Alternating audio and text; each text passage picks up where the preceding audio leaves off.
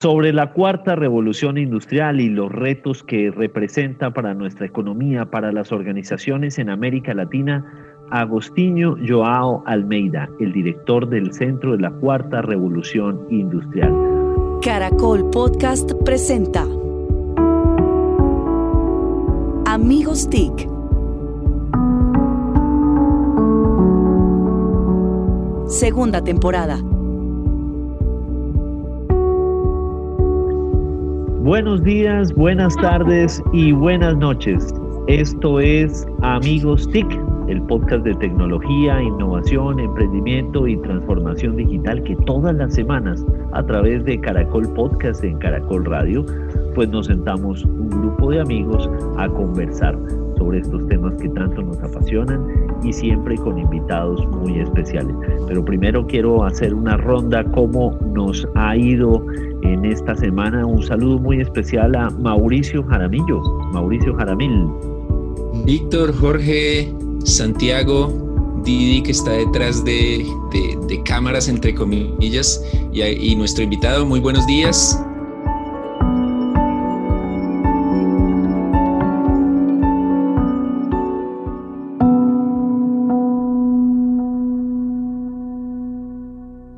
Listos, listos para aquí avanzar con nuestra temporada de Amigos TIC y vienen sorpresas. Sí, señor. Y bueno, Impacto TIC, ¿cómo le ha ido?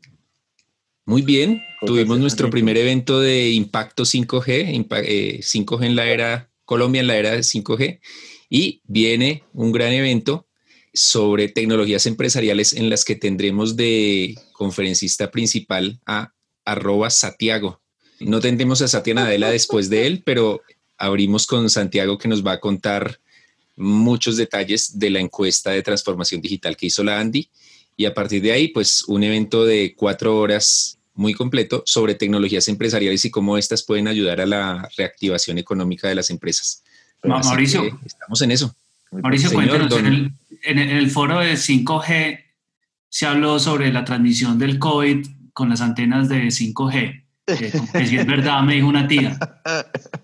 alcanzamos a tocar un poquito sobre las fake news porque eso nos da risa ahora, pero todavía hay gente que lo, que lo piensa o por lo menos dice, si, si lo han dicho tanto es porque tiene algo de cierto y ese es el gran mal que hacen las, las noticias falsas, las fake news, que de eso algo queda, ¿no? Sí, muy, de, tanto, de tanto oírlo queda martillado. No, es que es, es, un tema que hay que evangelizar mucho porque definitivamente alrededor de los 5, del 5G hay un montón de mitos. De mitos, sí. Sí. De acuerdo. Aprovecho para preguntarle cómo va su mundo, hipercubus, todo lo que, todo lo que se mueve.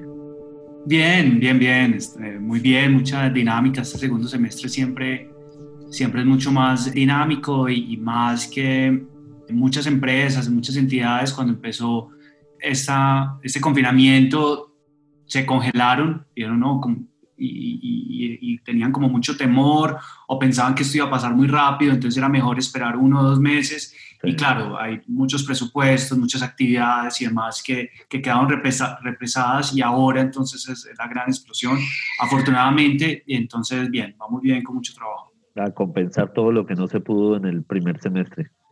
Sí, eh, y Santiago Pinzón Galán, nuestro terrateniente favorito y denle con el fake news, denle con el fake news. No, aquí muy, muy juicioso, aguantando frío, contarles un par de cositas. Tuvimos una reunión que yo creo que es valioso compartir con Colombia Compra Eficiente. Unas cifras interesantes. En un año de gestión de, del director, pues ya llevamos alrededor de 1.1 billones de compras públicas en temas de cloud computing, de call centers, y ahí estamos tratando de construir una agenda de compra pública innovadora para llegar a otras capacidades frente a lo que estamos viendo, como decía Mauricio, y porque también hay que ayudar a las entidades a que también sean capaces de adaptarse a nuevas capacidades de, productos y servicios. Entonces, compra pública innovadora es algo que le hemos venido trabajando en estos días.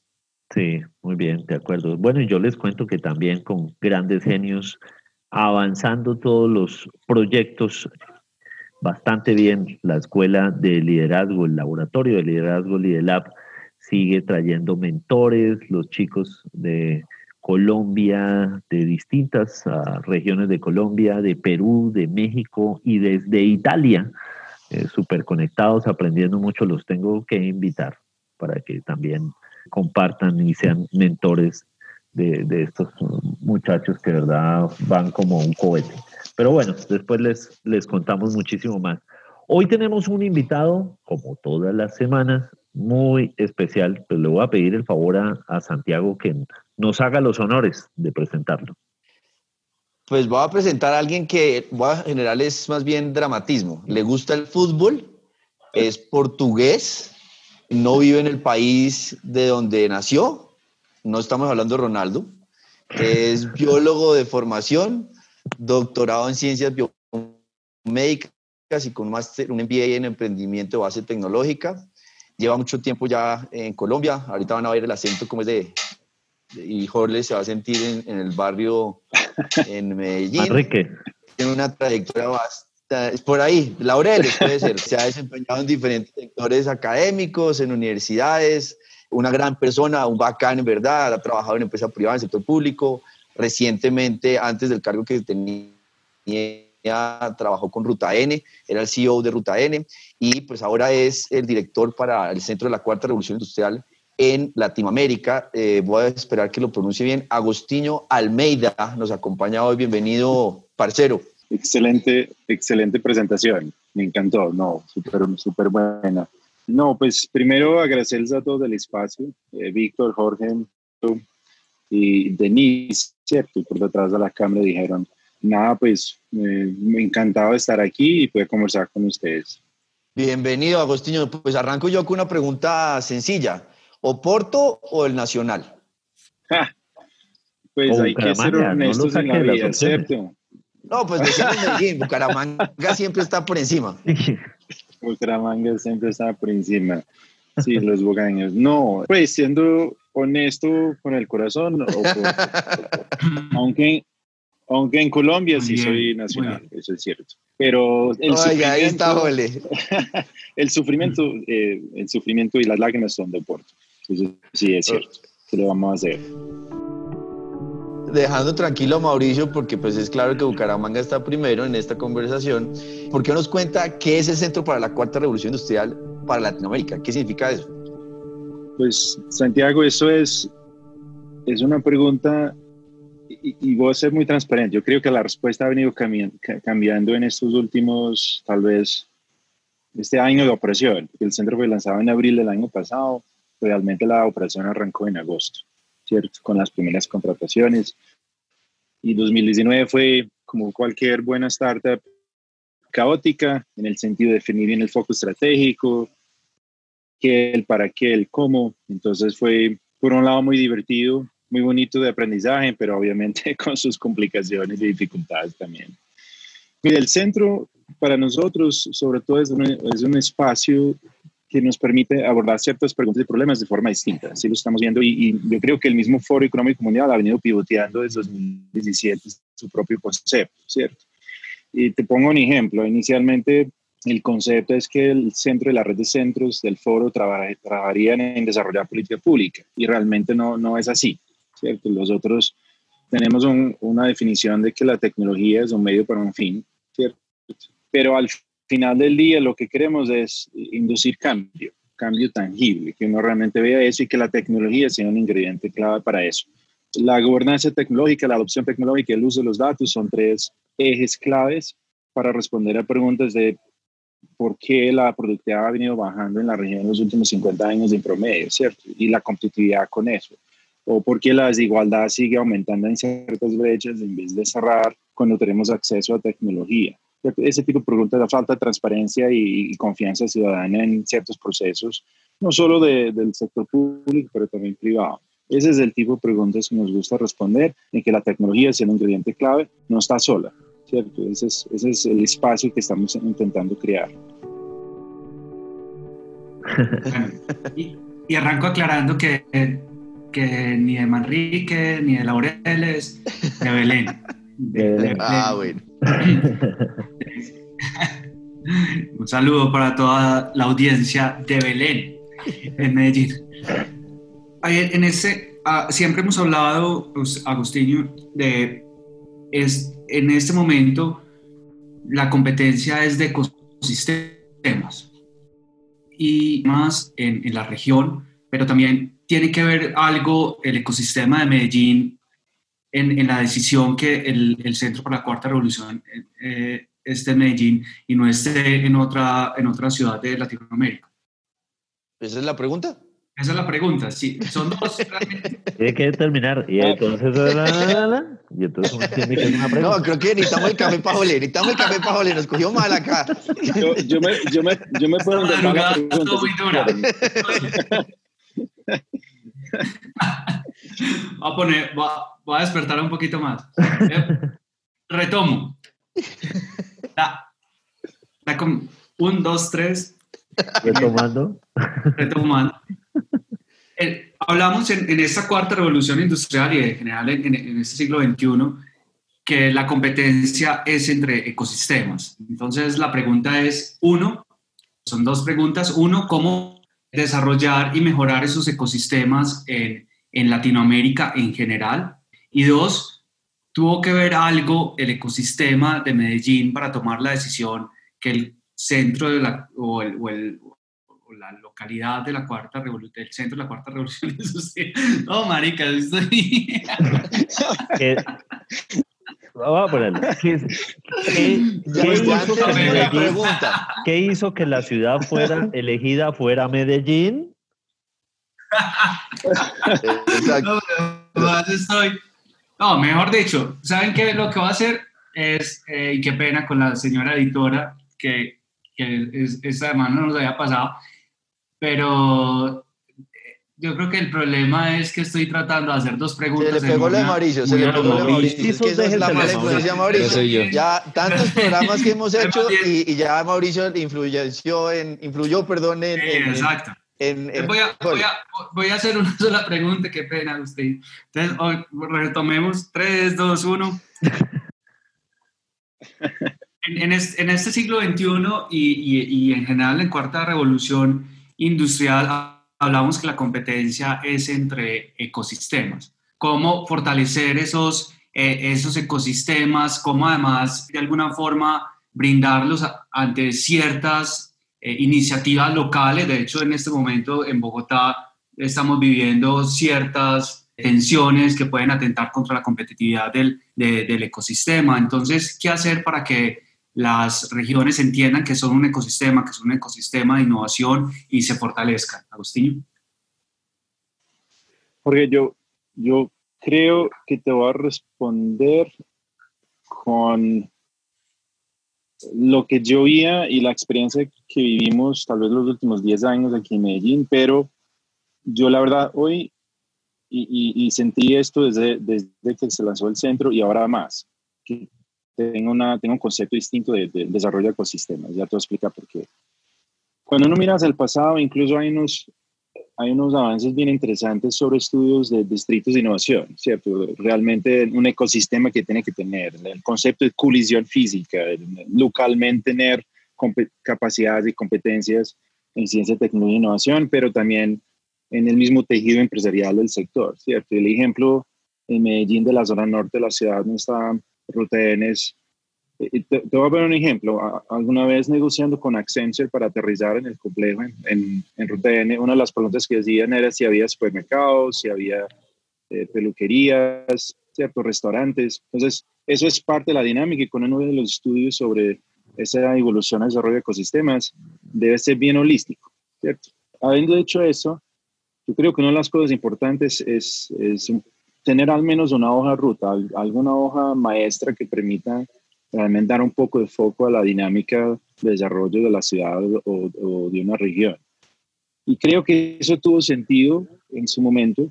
Y, y el caso de, de Medellín con su plan CTI, que yo tengo mis propias críticas al plan, yo, yo creo que tuvo esa, ese beneficio para la ciudad, ¿cierto? Ser como una línea, un ancla, a decir, bueno, por aquí vamos.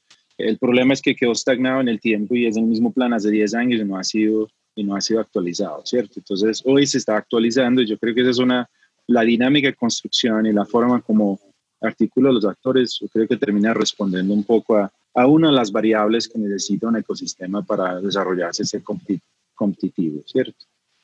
Ahora bien, yo creo que si algo este escenario de la pandemia nos ha enseñado es que la- las fronteras se están cada vez más más diluida, ¿cierto? Yo creo que el mismo concepto, competitividad, los, incluso indicadores macroeconómicos, eh, yo creo que se están cuestionando cada vez más. De hecho, hace un par de semanas, solo por poner un ejemplo, los mismos ODS lo están revisando, ¿cierto? Los Objetivos de Desarrollo Sostenible, porque el concepto y la definición sobre el cual fueron hechos fue una dinámica distinta. Y este, este tema claramente nos catapultó cuatro o cinco años adelante, sino más en temas de desarrollo y adopción tecnológica, pero nos está retrasando en temas de desarrollo económico otros cuatro o cinco años, Con la, con la retracción del PIB, el desempleo y las brechas de igualdad y, y, ese tipo de, de, de, escenarios empeorando. Entonces yo creo que hoy un ecosistema para ser competitivo eh, debe ser capaz de mirar hacia afuera. Aquí en Medellín y la decisión pues de tener el centro acá resultó un poco de esa demostración de capacidad de evolución, de articulación del ecosistema, pero el concepto siempre fue eh, en Medellín, desde Medellín para Latinoamérica, para Colombia y Latinoamérica, porque si no, no tiene sentido ya, ¿cierto? En temas de acceso al conocimiento, interacción con con otros actores. La competitividad de un ecosistema va a depender de su capacidad de generar valor para otras regiones también. Eso, es, eso ya es una, una opinión muy, muy personal y creo que la evolución y la competitividad va a depender mucho de eso. Agustinho, el, el, centro, eh, el centro definitivamente está para hacerle un servicio a América Latina y ahí tiene Medellín y Colombia tiene la oportunidad de mirar eh, como testigo de excepción y compararse con el resto del vecindario. Contémosle un poco a los colombianos y a todos nuestros oyentes también en América Latina cómo está ese balance en desarrollos en, los países de la región, en revolución industrial, cuarta revolución industrial.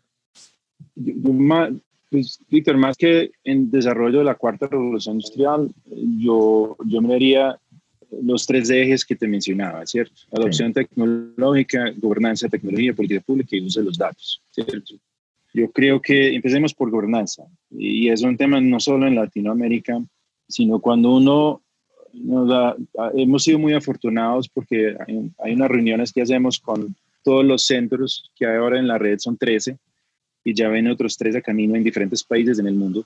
Y de hecho, ahora los próximos tres, en, en teoría dos, van a ser, van a ser en, en, Europa. Entonces, realmente la amplitud y la visión del estado de desarrollo de diferentes países en el mundo es muy interesante. Pero hay una cosa, hay, hay unos denominadores comunes, ¿cierto? Que uno, pues yo sé que suena obvio, pero problemas sistémicos que les mencionaba como desigualdad, como corrupción, es global. O sea, todos tienen problemas asociados a eso. Y la, la, el, el, marco de política pública y regulatorio y normativo también se enfrentan en los mismos retos. La falta de agilidad, la necesidad de, ser mucho más incluyente, pero a la vez transparente, ¿cierto? La, la, dinámica que el tejido empresarial necesita y a la vez los servicios ciudadanos y públicos. Entonces, por un lado, yo creo que hay una cantidad de retos que son, que son comunes. Obviamente, yo creo que podemos ser, decir que somos afortunados por Colombia ha demostrado una capacidad y una resiliencia en, en adaptación a este tipo de, de escenarios. Pero desde el punto de vista de gobernanza tecnológica, yo creo que hay unos retos que son mundiales, ¿cierto? El, tema de ownership de los datos, la monetización, convergencia de datos públicos y privados, toda la teoría de, intercambio y transacción eh, de datos es, es, es algo que, que, es global. Hay unos ejemplos y unos primeros pilotos de ejercicios bien interesantes, pero, pero yo creo que esa es la primera cosa que diría. Segundo, si uno mira, cojamos un ejemplo, adopción tecnológica en pymes, ¿cierto? Esa es el otro día me hacía una pregunta, ¿cómo está el nivel de adopción tecnológica en? Yo pues eso es, hay que, y Santiago pues seguramente tendrá mucho más datos que yo. Es una pregunta difícil de responder porque eso es, depende del sector, depende de la industria, depende del tamaño de la empresa. Y hablar de transformación digital es una cosa y la gente lo confunde con digitalización. O sea, hay, una, hay unas líneas complejas de, y, y por un lado es muy bueno porque hay un ímpetu de, venga, hagamos transformación digital, implementemos tecnologías, adoptémoslas, hagamos cambio cultural, eduquemos las personas, eh, formemos talento.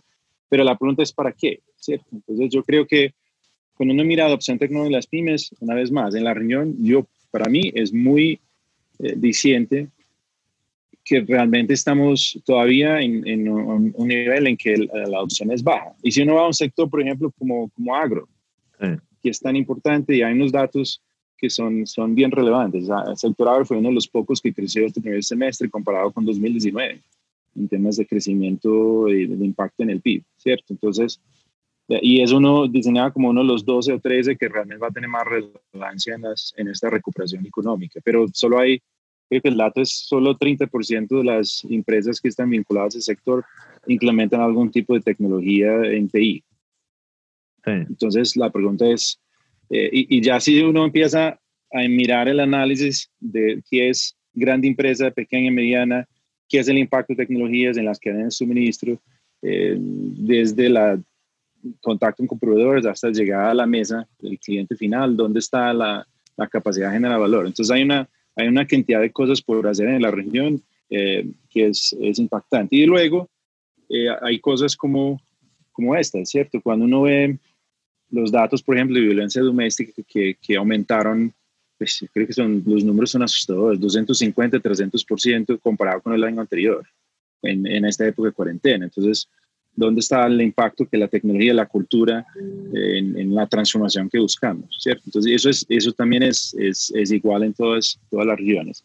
Habiendo dicho esto, sí es vale decir que desde el punto de vista de startups tecnológicas, nuevas iniciativas, la región está, está a un nivel muy interesante y dando cartas en el mundo, ¿cierto? Yo creo que si uno ve la inversión de venture capital en tecnología, particularmente TI, eh, ha aumentado doble dígito todos los años, ¿cierto? Eh, Basta ver la inversión de un millón de dólares en, o mil millones de dólares en, en Rappi, pero pues en 2016 la inversión fue tal vez mil, 1.800 millones de dólares y, el año pasado fue 4.800 millones. Entonces esa curva ascendente me muestra que cuanto dice desarrollo tecnológico, hay cosas que sí van por un muy buen camino.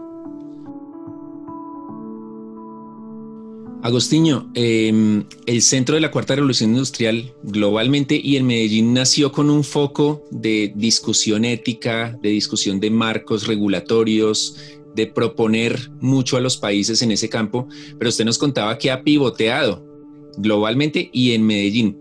Hoy, ¿cuál es el foco concreto del Centro de la Cuarta Revolución Industrial en Colombia y qué avances han tenido entonces en ese sentido? Mauricio, nosotros definimos lo que llamamos una matriz estratégica. Y y la verdad, pues suena como muy fancy, muy sofisticado, pero no es, es muy sencillo. Tenemos dos, digamos que dos, un marco de dos ejes, ¿cierto? Una matriz de dos ejes. La primera tiene unos problemas sistémicos. Entonces nosotros definimos, arrancando el año, dijimos, bueno, pongámosle foco a esto, porque si uno empieza a mirar, inicialmente definimos, vamos por los ODS, pero ese es un mundo, pues, 200 algo indicadores, no, eso.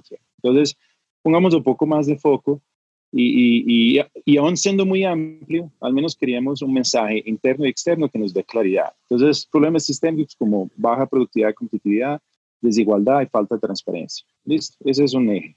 Y el otro es, bueno, ¿cuáles son, los, ¿cuáles son las tres cosas que deberíamos realmente estar trabajando en nuestros proyectos y con los actores que, que trabajamos en sentido para crear algún tipo de solución alrededor de esas esas oportunidades que se identifican.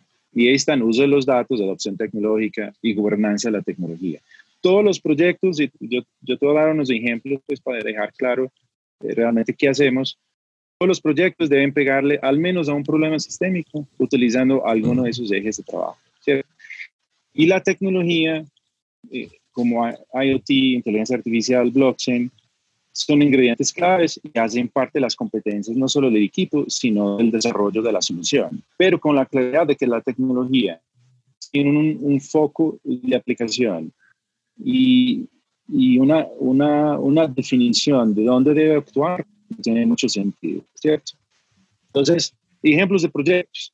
Y, y, un poco para alinear con la pregunta que Jorge me decía al principio que todavía no la entendemos la pregunta de Jole, pero, pero, pero bueno, nos quedamos con la respuesta. Sí, sí, o sea, no hay problema. Ese era lo importante. Es un berraco, pues, por eso es el director de la Cuarta Revolución Industrial, le entendió a Jole.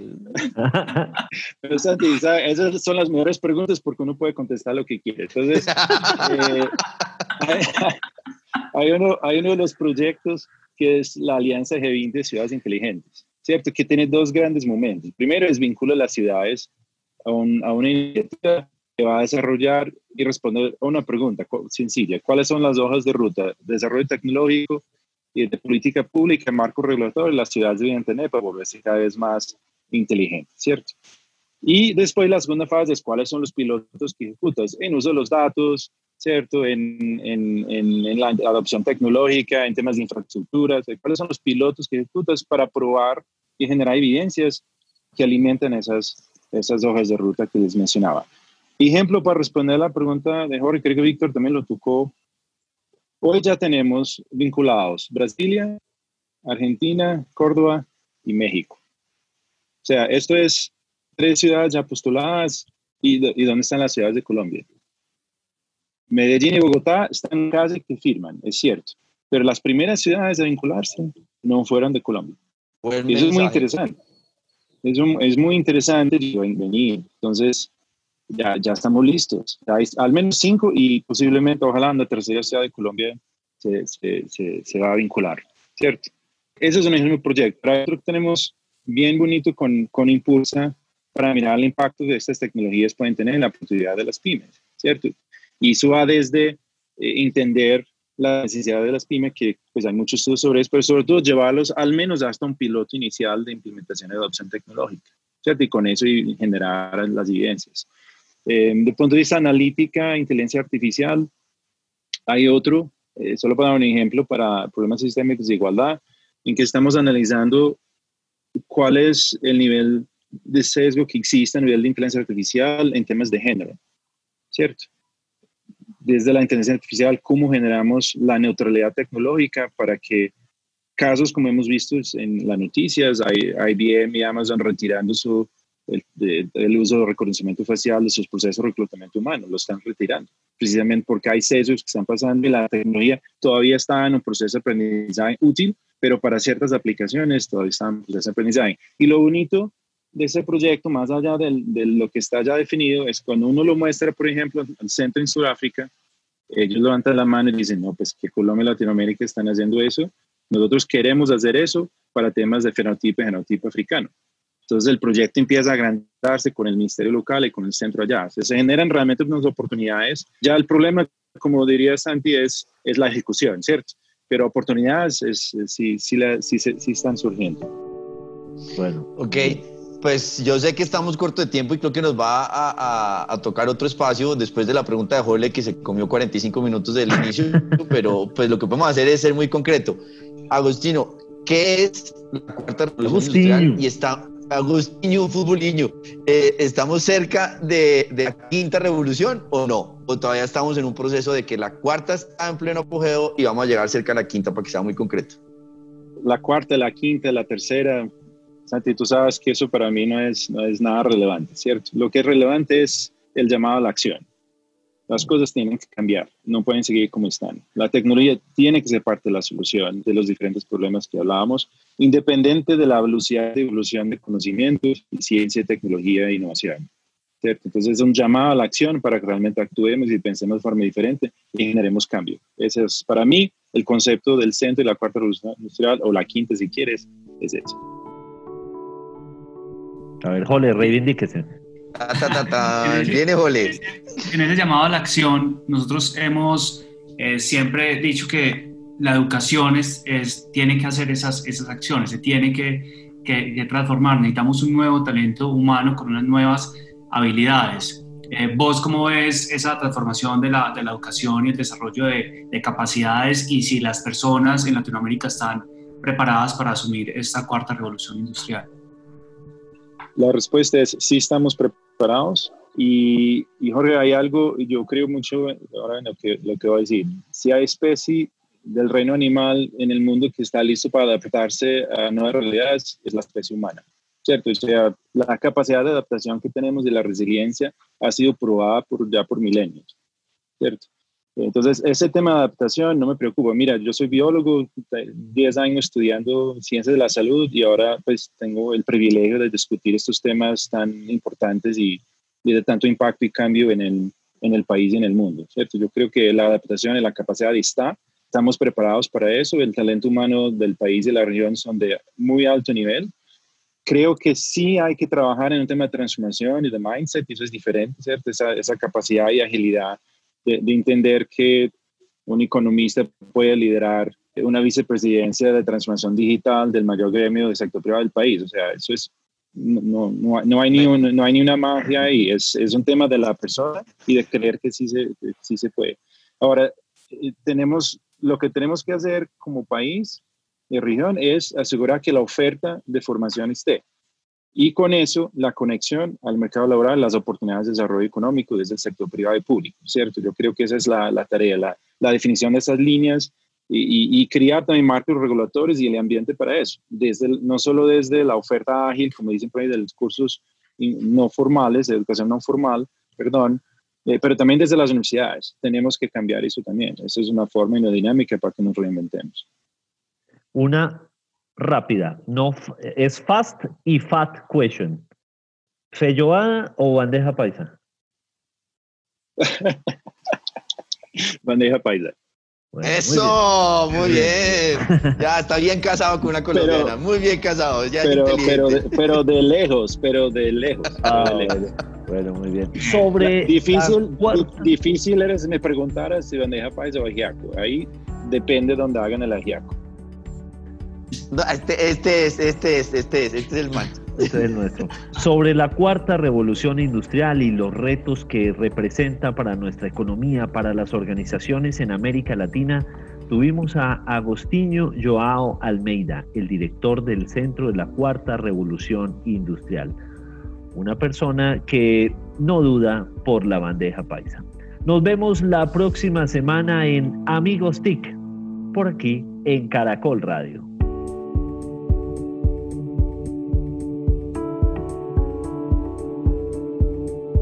Encuéntranos en Instagram como arroba caracol podcast. Envíanos tus mensajes y comentarios.